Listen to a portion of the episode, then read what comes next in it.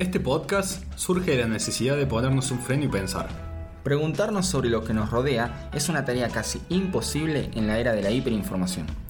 Lo que nos acomete aquí no es otra cosa que el natural impulso por el entendimiento humano plasmado en la sociedad de este tiempo.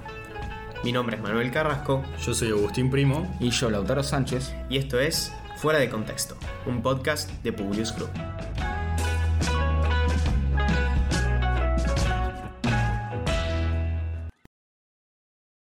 Buenos días para todos. Estamos en un nuevo episodio de Fuera Contexto y esta vez vamos a tratar el tema de la felicidad y el placer. Para eso, bueno, vamos a empezar con Lautaro que nos va a ir contando un poquito de qué va a ir toda esta charla. Bueno, vamos a charlar sobre un concepto que han tratado tantos filósofos en la historia como es la felicidad, ¿no? ¿Qué es la felicidad? ¿Cómo uno debe interpretar ese sentimiento? Yo, desde mi análisis, vamos a hacerlo primero partiendo de lo que fue el hedonismo, ¿sí? una filosofía eh, del régimen antiguo que trataba la felicidad como este fin ulterior, este fin máximo. ¿sí? El primer hedonista fue Aristipo de Cirone.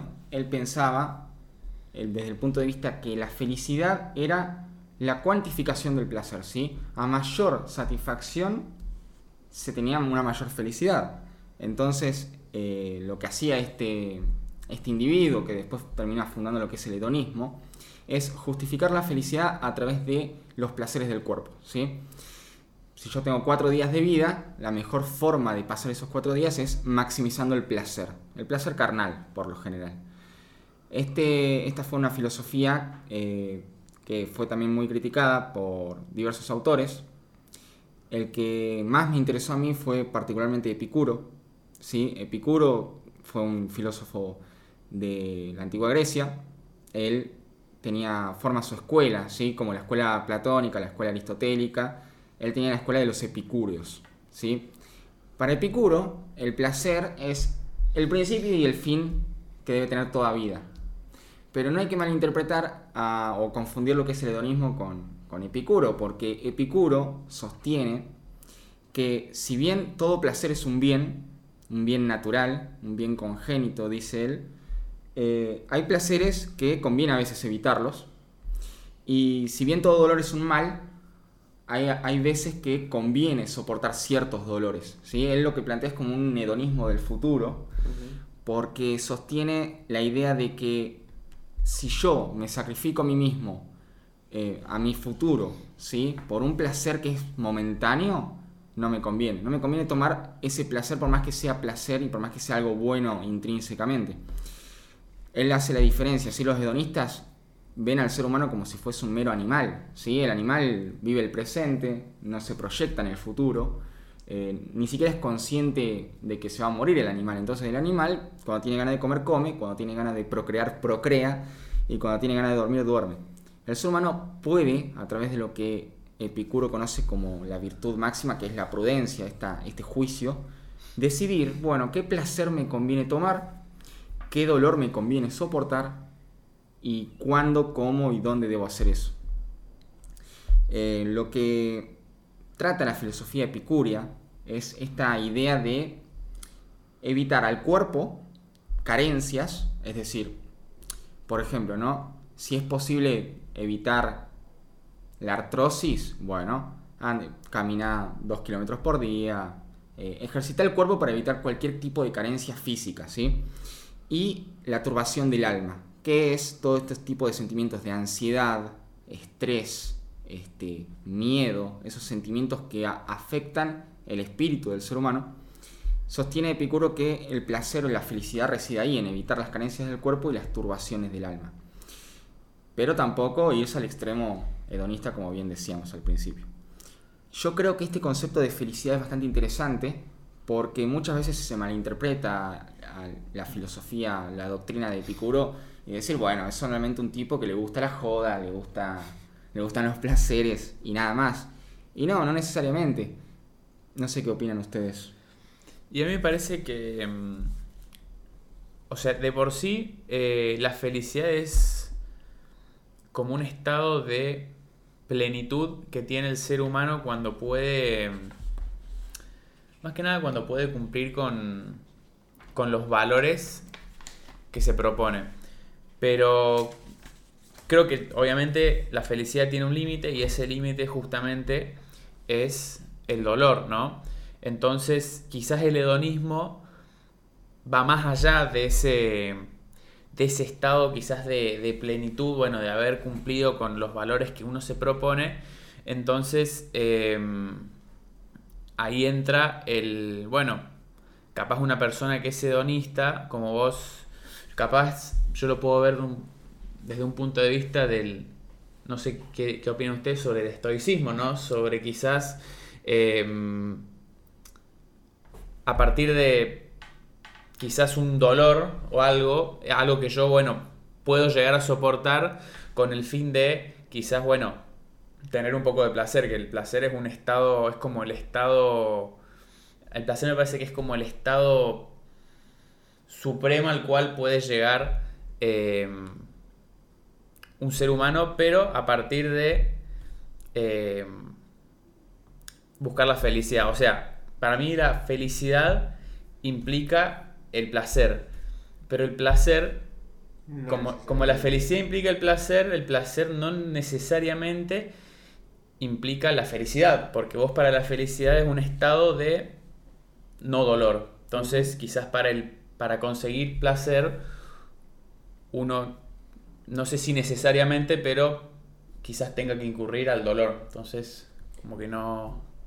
Sí, yo lo que veo a veces es eh, que es muy interesante cuando uno empieza a hablar de la felicidad, eh, porque tiene mucho que ver con el lenguaje, ¿no?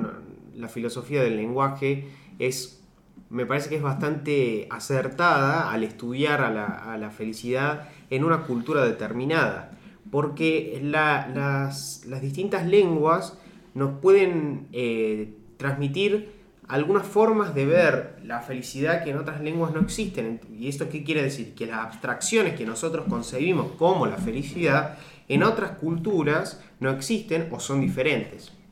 Entonces nos lleva a preguntarnos si existe una felicidad universal o un concepto de felicidad, como vos decís, pleno. Eh, yo creo que eh, viéndolo desde el español, nosotros tenemos fácilmente la diferenciación entre el ser feliz y el estar feliz el, estar feliz me parece que tiene mucho que ver con el placer porque implica un estado momentáneo de la persona que a raíz de determinados estímulos puede eh, alcanzar un estadio en el cual se siente cómodo, se siente bien, quiere, quiere continuar en ese estadio y muchas veces centra su vida en eh, seguir teniendo ese, ese estado anterior de, de placer o de felicidad eh, momentánea. Eh, si nos ponemos a pensar en otros idiomas, sin ir más lejos en el inglés, no es tan clara la diferenciación. No sé, vos Rafa que sabés alemán, no sé si también tienen ese problema, como que el ser y estar está en el mismo verbo, mm. entonces es más difícil diferenciarlo, se puede diferenciar, pero es más difícil diferenciarlo que en el español donde tenés el ser y estar tan eh, significativamente marcados y, diferentes, ¿no? Eh, en cambio, el ser feliz implica un estadio eh, de mayor constancia, que se repite en el tiempo. Entonces, el ser feliz, cuando uno, cuando uno se tiene que responder a la pregunta si uno es feliz, implicaría que está en un constante bienestar, en un constante eh, sentimiento de felicidad o eh, estaría constantemente en un estado de placer o es algo más, ¿no? Eh, no sé, yo pienso que por ahí, si queremos hablar de el ser feliz, deberíamos tratar de hacer, abstraernos un poco más e ir a, algo más que, la, que el placer momentáneo, porque eso me parece que puede definir un estadio de corto tiempo. Sí, no, yo concuerdo, o sea, concuerdo con lo que venís diciendo. Uno pensaría, bueno, siguiendo lo que es el principio de placer freudiano, esta idea de que todos los animales escapan al dolor y van por lo que les causa placer, es muy buena la distinción que existe entre ser y, y estar feliz, ¿sí? Hay muchas personas que por cualquier motivo que sea, rehusan eh, la realidad o escapan a la realidad a través de placeres momentáneos, efímeros, constantes. Eh, pensemos en aquellas, aquellas personas que padecen problemas de adicción, ¿sí? ya sea algún narcótico o al alcohol o lo que fuese. Son personas que, eh, bueno, uno podría decir y afirmar con, cierta, con cierto nivel de ciencia, decir, bueno, está experimentando placer constante. Ahora esa persona no es feliz, porque para mí la felicidad, eh, como bien decías vos, es algo, es un estadio superior, va más allá de un placer, que el placer en definitiva es algo casual, o sea, un día te, qué sé yo, te, te llegó una nota de, una evaluación y te fue bien, decís, bueno, estoy feliz, y estás feliz una hora. Después tenés que volver a la realidad y, y enfrentarte a tu yo interno y decir, bueno, tengo que seguir con mi vida, esta vida me gusta o no me gusta. Y las personas que no les gusten tanto su propia vida buscarán seguir experimentando ese placer momentáneo y extenderlo. Mm. Claro, eso, eso es lo que en un principio, claro, hacía mención en el hecho de que em, el placer no, implica, no necesariamente implica ser feliz o bueno, quizás hacer la distinción entre estar feliz o estar contento. Yo cuando tengo una nota quizás vos no estás feliz, estás contento, simplemente. Pero bueno, es hacer esa distinción que bueno, el placer no implica felicidad, justamente porque, bueno, necesariamente a veces alguien cuando no mm, puede tomar decisiones irracionales, como por ejemplo, bueno, qué sé yo, el consumo de drogas, el consumo de alcohol o o las adicciones en general, eso para generar un placer eh, espontáneo que es, quizás vos no sos consciente, no, no, no lo, claro, no lo razonás, entonces, que eso qué es lo que te puede llegar a generar en un futuro, entonces eso eh, lleva a la idea de pensar de que quizás la felicidad se puede conseguir yo no, sé si diría en un estado, en un estado de racionalidad pura, pero la, generalmente la felicidad se llega a través de, la razón, ¿no? Sí, yendo de la mano con lo que decís, Epicuro, estaría totalmente de acuerdo con vos, porque él sostiene, cuando planteaba el hedonismo este del futuro, para Epicuro la virtud máxima que puede tener el ser humano es la prudencia, ¿sí? Porque nosotros, eh, al usar la razón y al utilizar el juicio, decidimos justamente de forma selectiva qué placeres tomar, qué dolores soportar y cuál evitar y cuál, y cuál no. Él, por ejemplo, cuando habla de que uno no puede sacrificar su futuro por un placer momentáneo porque no es beneficioso para la vida misma, por ejemplo, yo pongo un caso de un ludópata, ¿sí? El ludópata disfruta de apostar y probablemente para Epicuro ese ludópata no sería un epicúreo porque evidentemente a través de lo que es un placer momentáneo, por ejemplo, apostar 5 mil dólares al rojo en el casino, está sacrificando todo su futuro por delante, porque después no, al día siguiente, ¿quién va a pagar las cuentas? ¿no? Eh, por eso hay que bien utilizar el juicio como virtud máxima del ser humano para el proyecto de vida de cada uno ir más o menos orientándolo hacia este bien supremo que es el placer, pero no cualquier placer, no el placer del libertino, no el placer eh, este que se justifica a sí mismo, sino uno más allá. Yo tengo una pregunta que por ahí es como para preguntarles otra cosa, ¿no? Como pensando ya en los dichos populares. Nosotros a veces escuchamos en la sociedad que se dice que las personas que menos piensan las cosas muchas veces son más felices. Eh, como que a veces pensar de más o, racionalizar de más es eh, perjudicial para nosotros. mi pregunta va por ese lado, ¿no? Porque por ahí a veces nosotros decimos, eh, sí, hay que ser racional, hay que ser prudente, hay que tener todas esas cosas, pero al mismo tiempo suele pasar que las depresiones más grandes vienen por personas que están en un constante raciocinio y, se atormentan a sí mismos con un sinnúmero de pensamientos que eh, los perjudica, ¿no? Eh, entonces, actualmente ante ese tipo de problemas, la, sociedad envía un mensaje que es bueno, déjate llevar, eh, libérate más, seguí la corriente, qué sé yo, ir por ese lado. O sea, ¿qué piensan sobre ese tipo de mensajes Eh, ¿Piensan que es un, un consejo sano, que es un consejo insano? ¿Creen que existe algún tipo de equilibrio entre las dos cosas?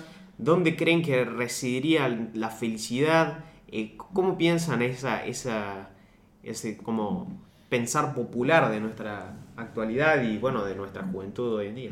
Bueno, en realidad para mí la... O sea, el ser humano tiene un objetivo en su vida, que ese objetivo es conseguir la, la felicidad plena. Y me parece que ese tipo de... quizás... Eh, sí, como estigmas de como culturales de, de decirnos, bueno, eh, no pienses tanto, seguí para adelante.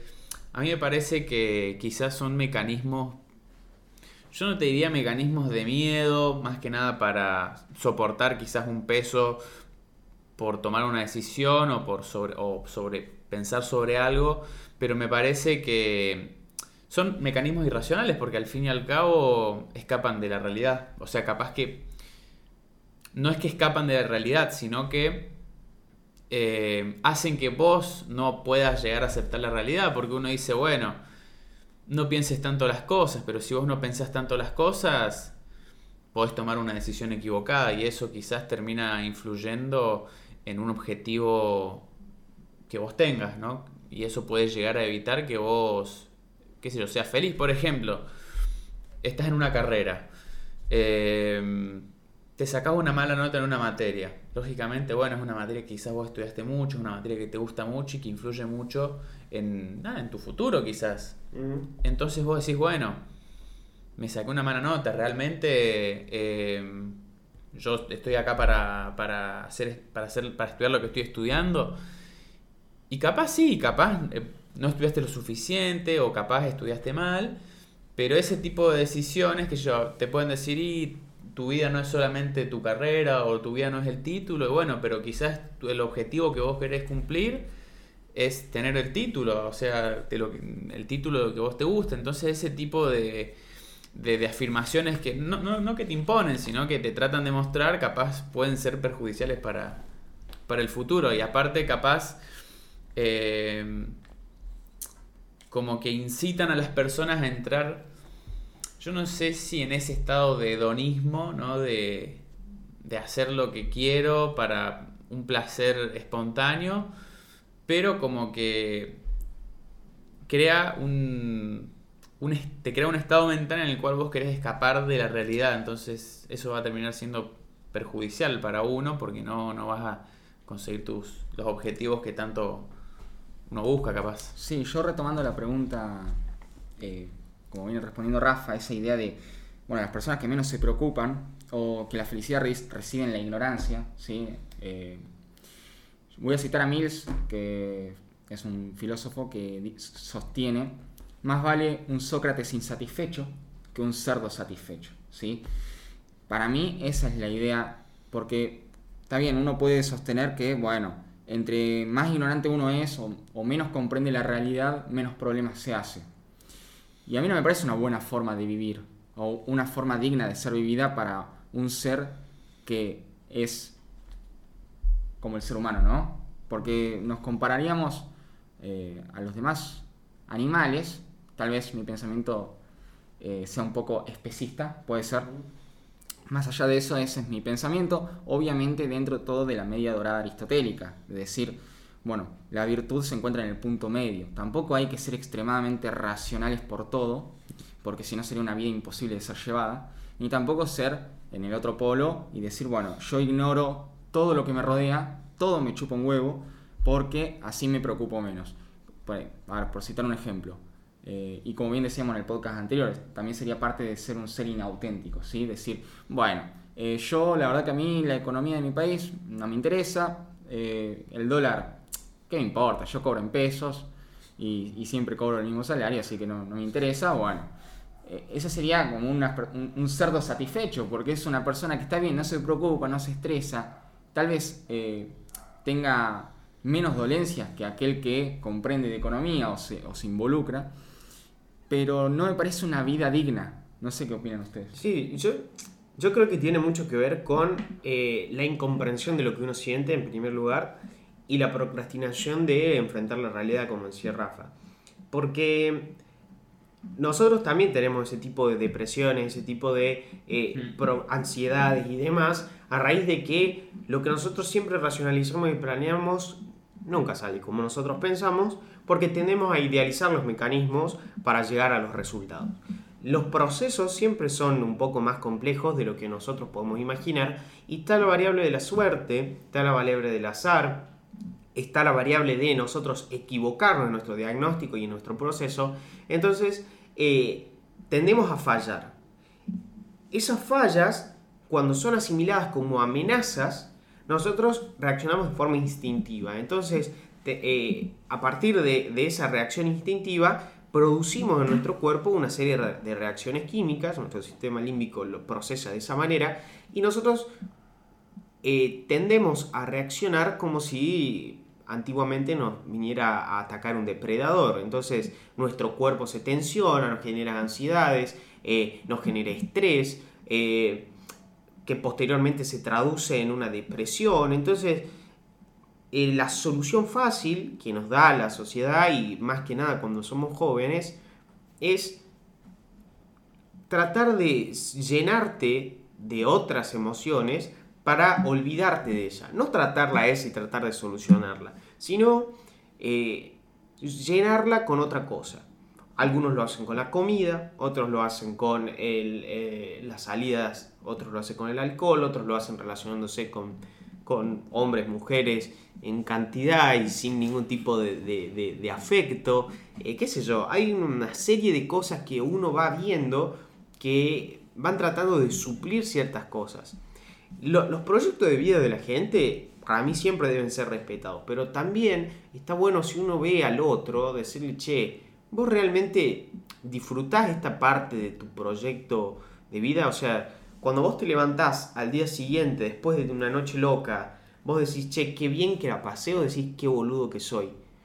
Si en algún momento, por, o ese microsegundo que vos dijiste, che, qué boludo que soy, no lo pensás durante toda la semana y al fin de semana que sigue decís, bueno, lo voy a hacer de vuelta para repetir el ciclo y a la mañana siguiente despertarme y decir qué boludo que soy, no estás evolucionando, sino que estás procrastinando, tirando para adelante un montón de sentimientos y, inseguridades que te impiden actuar. Entonces, eh, como venías diciendo al principio, esa búsqueda del placer momentáneo, esa felicidad momentánea, eh, que mucha gente persigue, lo vamos, a mí me ha pasado también, que uno va persiguiendo algo por el simple hecho de que no quiere tratar las cosas que le impiden estar feliz, eh, ser feliz, perdón. Entonces uno quiere estar feliz en pequeñas porciones para, porque así cree que en algún punto los problemas se van a diluir y voy a ser feliz.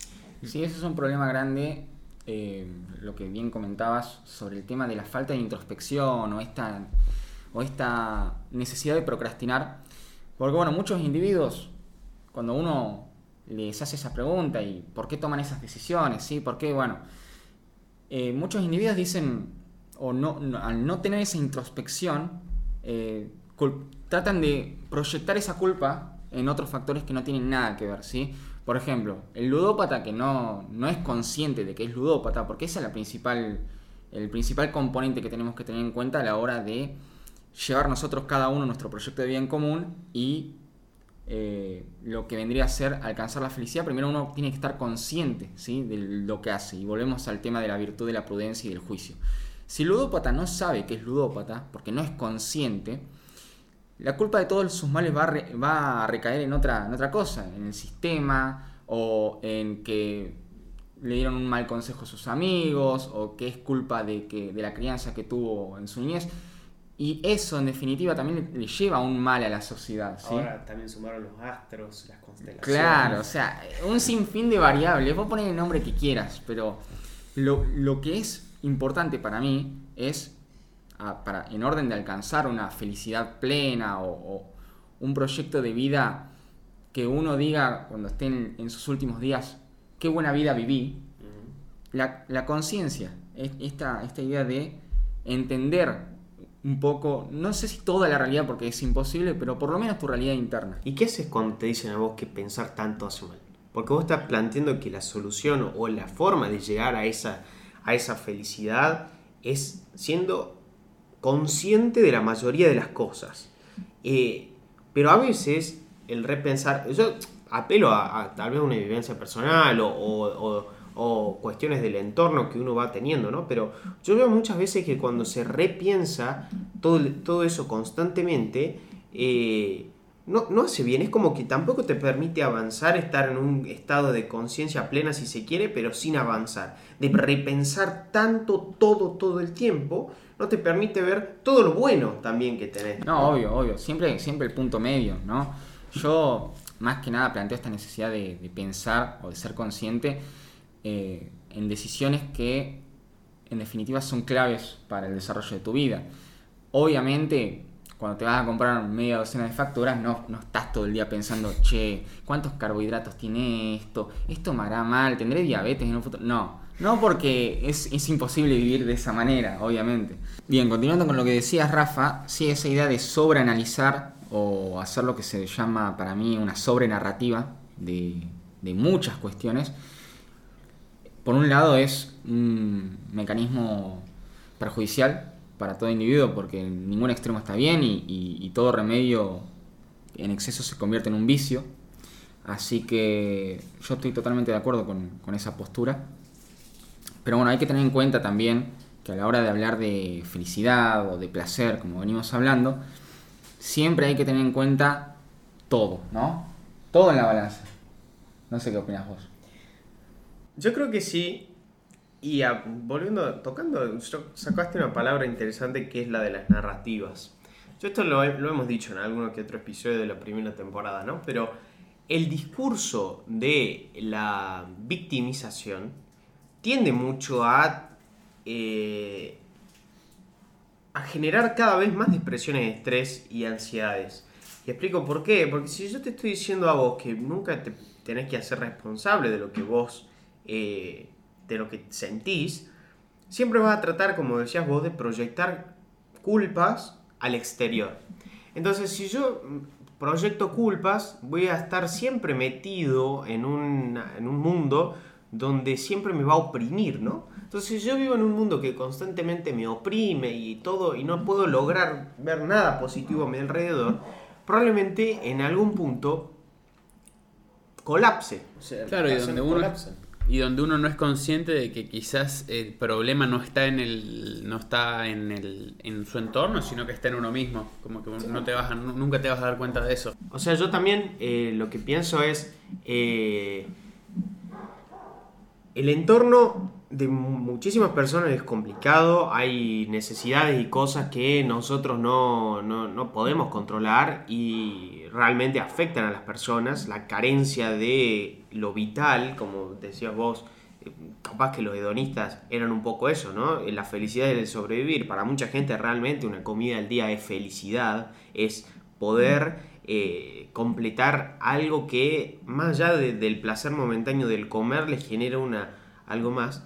Eh, un estado más constante, pero que realmente, eh, si nos ponemos a pensar todo el contexto de las personas y toda la victimización que se genera, es muy complicada. Volviendo, o sea, yo quiero, lo que quiero traer a colación ahora es, porque a lo largo de este podcast venimos hablando de lo que es la felicidad, el placer, sus variantes, las distintas posturas que cada uno de nosotros tenemos, pero me interesa ahora que tratemos el tema del dolor, ¿sí? Yo, como también decía al principio con Epicuro, creo que existen ciertos dolores que está bueno tomarlos y no evitarlos con el fin de tener un placer mayor en el futuro. Yo conozco personas que, por ejemplo, volviendo al ámbito académico, facultativo, no quieren rendir un final porque, bueno, les genera ansiedad, estrés, miedo y todo este tipo de sentimientos negativos. ¿sí? Entonces evitan, eh, procrastinan, postergan y no quieren rendir esa, no quieren pasar por esa instancia de sufrimiento, de dolor. Pero, en definitiva, ese, ese dolor es un dolor necesario, es un dolor que hay que tomar para tener un placer mayor en el futuro. ¿sí? Porque si uno no toma ese tipo de dolores o ese tipo de desafíos, si uno no se pone a, a enfrentar ese tipo de sentimientos ¿qué va a pasar? Va, a llegar un momento en el que en el futuro esos sentimientos se conviertan en algo exponencialmente mayor, ¿sí?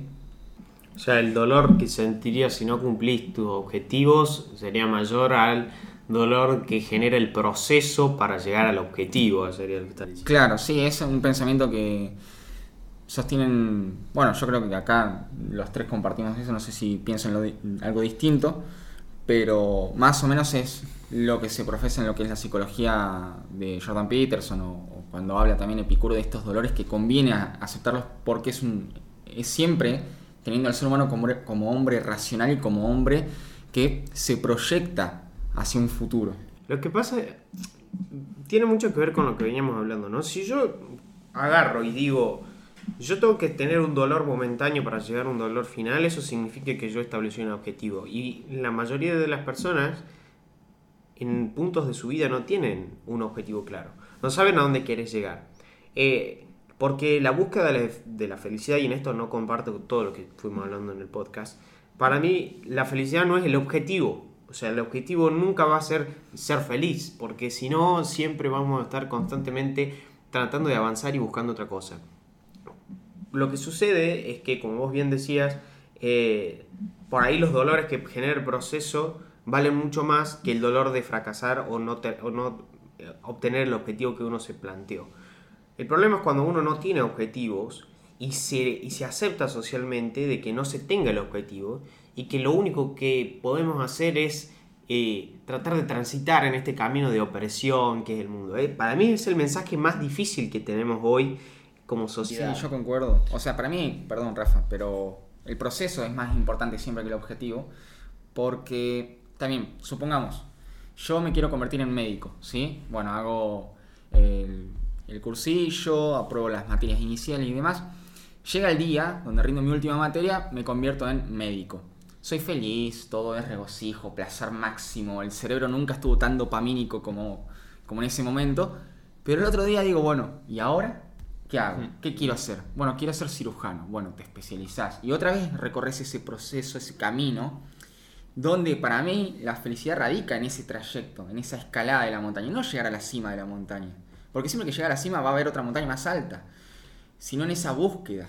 Entonces, quizás la felicidad, capaz, o sea, el fin del ser humano no es la felicidad en sí, sino la búsqueda constante de la felicidad. Podría ser. Esa sería como una definición distinta y alternativa. Que bueno, que esa búsqueda de la felicidad, bueno, necesitas ese miedo que eh, el miedo se, el miedo por ahí se podría eh, percibir como algo, como un método de supervivencia Ni hablar. como un método de supervivencia para bueno para lograr los, los objetivos que uno puede pueda llegar a tener quizás bueno a corto plazo pero que eh, pero buscando mi- buscando la felicidad no quizás si yo el día que yo me reciba de economista no es que voy a ser feliz plenamente sino que voy a voy a querer seguir estudiando porque a mí me gusta estudiar. Entonces eso va a generar en mí una va a generar en mí felicidad y pero bueno, no voy a llegar a ese estadio de felicidad pura porque no,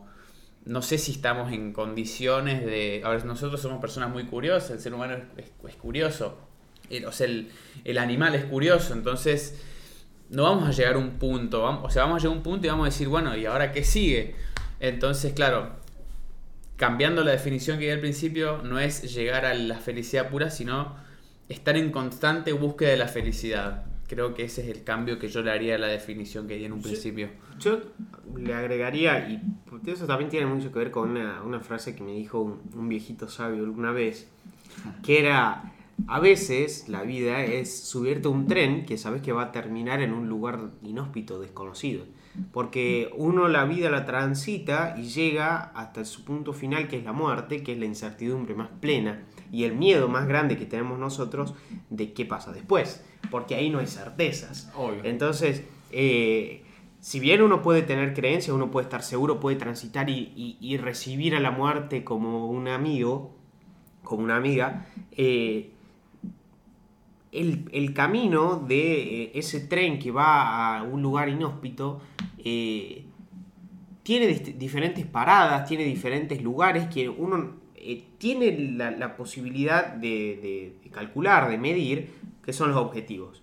pero a la vez alrededor tiene un paisaje hermoso que a veces no miramos. Es como estar en el tren, en uno de esos trenes, viste, que está en Suiza, todo con los vidriados que van por lugares hermosos, y la persona está mirando el celular o está mirando el piso, o, como no, no está viendo todo lo que pasa. Por ahí nuestros discursos actuales, nuestra forma de ver la vida actual es mirar al piso y no mirar lo que está pasando por afuera del tren. Eh, los miedos que nosotros tenemos a veces nos, nos hacen no ver las cosas buenas de la afuera, perseguir eh, placeres momentáneos, perseguir cosas a corto plazo, nos impiden a nosotros eh, llegar a nuestro objetivo y disfrutar del proceso, de ese viaje que es desde acá hasta acá y que tiene sus cosas buenas y sus cosas malas. Por ejemplo, esto ya soy un poco más autorreferencial porque lo comparto con ustedes. Hace un par de años yo dije, che, me gustaría tener un programa de podcast. Y cuando empecé a hacer el podcast dije, che, qué bueno que tengo ahora el programa de podcast. Pero ahora Quiero un canal de YouTube. quiero un canal de YouTube. Entonces es como que uno siempre va queriendo avanzar en sus objetivos. Pero un ejercicio que a raíz de esta conversación que tuve con este señor, me, me hizo notar que si yo no digo, che, todo esto fue lo que avancé, todo esto fue lo que fui sorteando, todo esto fue lo que disfruté en el proceso, jamás voy a lograr entender eh, qué es realmente la felicidad, ¿no? Sí, eso es lo que también me hiciste acordar a Gabriel Rolón en una charla que él da. Y él habla sobre este tema de la felicidad y dice, bueno, viste que uno cuando está haciendo una carrera, siempre le preguntan, bueno, ¿cuántas materias te faltan para recibirte? Bueno, me faltan. Y el tipo dice, y si nos replanteamos la pregunta y si mejor decimos, che, ¿cuántas materias ya metiste? ¿Cuánto, ¿Cuánto camino recorriste ya? En vez de cuánto camino te falta. Porque si uno siempre está buscando lo que le falta, en lo que le falta, entonces le tenemos que dar la razón siempre a Schopenhauer y decir que eh, la voluntad del ser humano siempre es sufrir. O sea, la búsqueda del deseo es un sufrimiento. Y, para mí es un, pensamiento, tal vez, o sea, es de una filosofía muy pesimista, como la de Schopenhauer, que no comparto y no me gustaría que, se entienda de esa manera. Sí, el- para mí el mensaje que es positivo y que, que estaría bueno dar y plantearnos a nosotros es ese, es capaz que es trillado, ¿no? Mirar las pequeñas cosas en la vida, pero en serio, porque qué sé yo, no sé. Ayer, eh, hoy está la mamá del autor acá, viene mi mamá la próxima semana y no sabemos cuánto tiempo la vamos a volver a ver. Los padres, nuestros amigos, todas las personas con las que conocemos y disfrutamos un pequeño momento, por ahí decimos, bueno, nos vuelvo a ver mañana o lo que pase después. Pero esas cosas que uno eh, va viviendo, el, cuando se va a dormir eh, tienen que decir, che, todo esto hice hoy, todas estas cosas buenas hice hoy, en todos estos momentos fui feliz y en este momento no fui tan feliz, me sentí mal, ¿cómo puedo solucionar este tipo de problemas? ¿Cómo puedo seguir para adelante?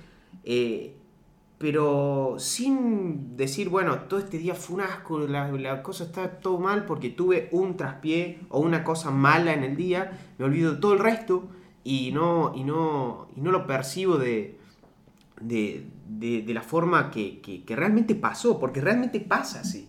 No es que es una, una ilusión, sino que en nuestros días pasan un sinnúmero de cosas lindas, sinnúmero de cosas buenas, un sinnúmero de crecimientos que por ahí nosotros dejamos, lo tiramos a la basura porque una cosa no salió como esperaba. Nos arruinó el día, Mm, ¿viste? La día. Uno tiene un día perfecto, pasa una sola cuestión y ya uno dice, me arruinaste el día. Es increíble eso.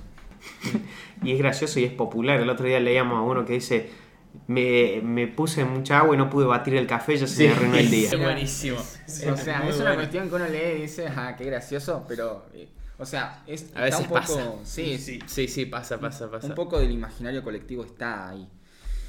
Pero bueno, no, yo retomando esto que bien decías, Manu, de este tipo de aprovechar las, las pequeñas cosas, tal vez sí es bastante trillado, Trillado. pero, pero no, no necesariamente incierto. Eh, ese, hay, que, hay que prestarle más atención, ser un poco más consciente de las cosas buenas, ¿sí? Porque si bien el dolor es, es clave para la evolución de la vida humana y es un motor, porque si todos, si todos fuésemos felices siempre nadie haría nada, eh, hay, que, hay que revalorizar eh, las pequeñas y las grandes cosas buenas que pasan y no darle tanta importancia a, a algunos deslices. O sea, no, no, no, no es que no darle importancia, pero eh, tenerlos en cuenta y decir, bueno, eso como mencionó Manu, ¿cómo puedo solucionarlo? ¿O qué puedo hacer para que esto no me vuelva a pasar? ¿O para que no... O por, o por qué esto me afectó tanto, ¿no? Claro. Y a partir de ahí, porque al fin y al cabo termina siendo eso, un mecanismo de, de autodefensa, el, el pensar las cosas que, me, que, que hice mal o que me salieron mal, ¿no? Para poder, eh, nada, tomarlas de otro modo o ir por otro camino para que no vuelvan a, a pasar, ¿no? Sí, y bueno, ya como para ir cerrando, ¿qué ideas? Yo vi que durante toda la charla nosotros fuimos como cultivando nuestra noción de qué es lo- la felicidad. ¿Qué, le- qué les quedó a ustedes? ¿Cómo llegaron acá y cómo se fueron? Eh, porque la idea de nuestros podcasts es que sean realmente auténticos, ¿no? De compartir ideas y llevarnos algo uno del otro. Eh, ¿cómo, cómo empezaron ustedes su, su noción de felicidad y cómo lo compararían con cómo se están yendo? Bueno, yo arranqué este podcast con una noción de la felicidad como, como un estado mental y físico, ¿sí? De, de bienestar, pero yo siempre la pensé como algo tal vez muy racional.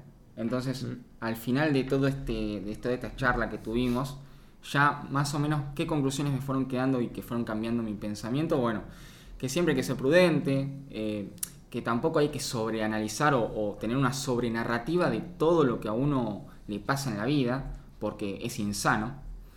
Y entender que la felicidad eh, no es un fin en sí mismo, sino que hay que tratarla con todo lo que ello conlleva, con el, con el proceso que uno tiene que hacer, con el trayecto que uno tiene que recorrer, con las cosas buenas que te pasan en el trayecto, obviamente, y con las cosas malas también, porque de todo se aprende en la vida.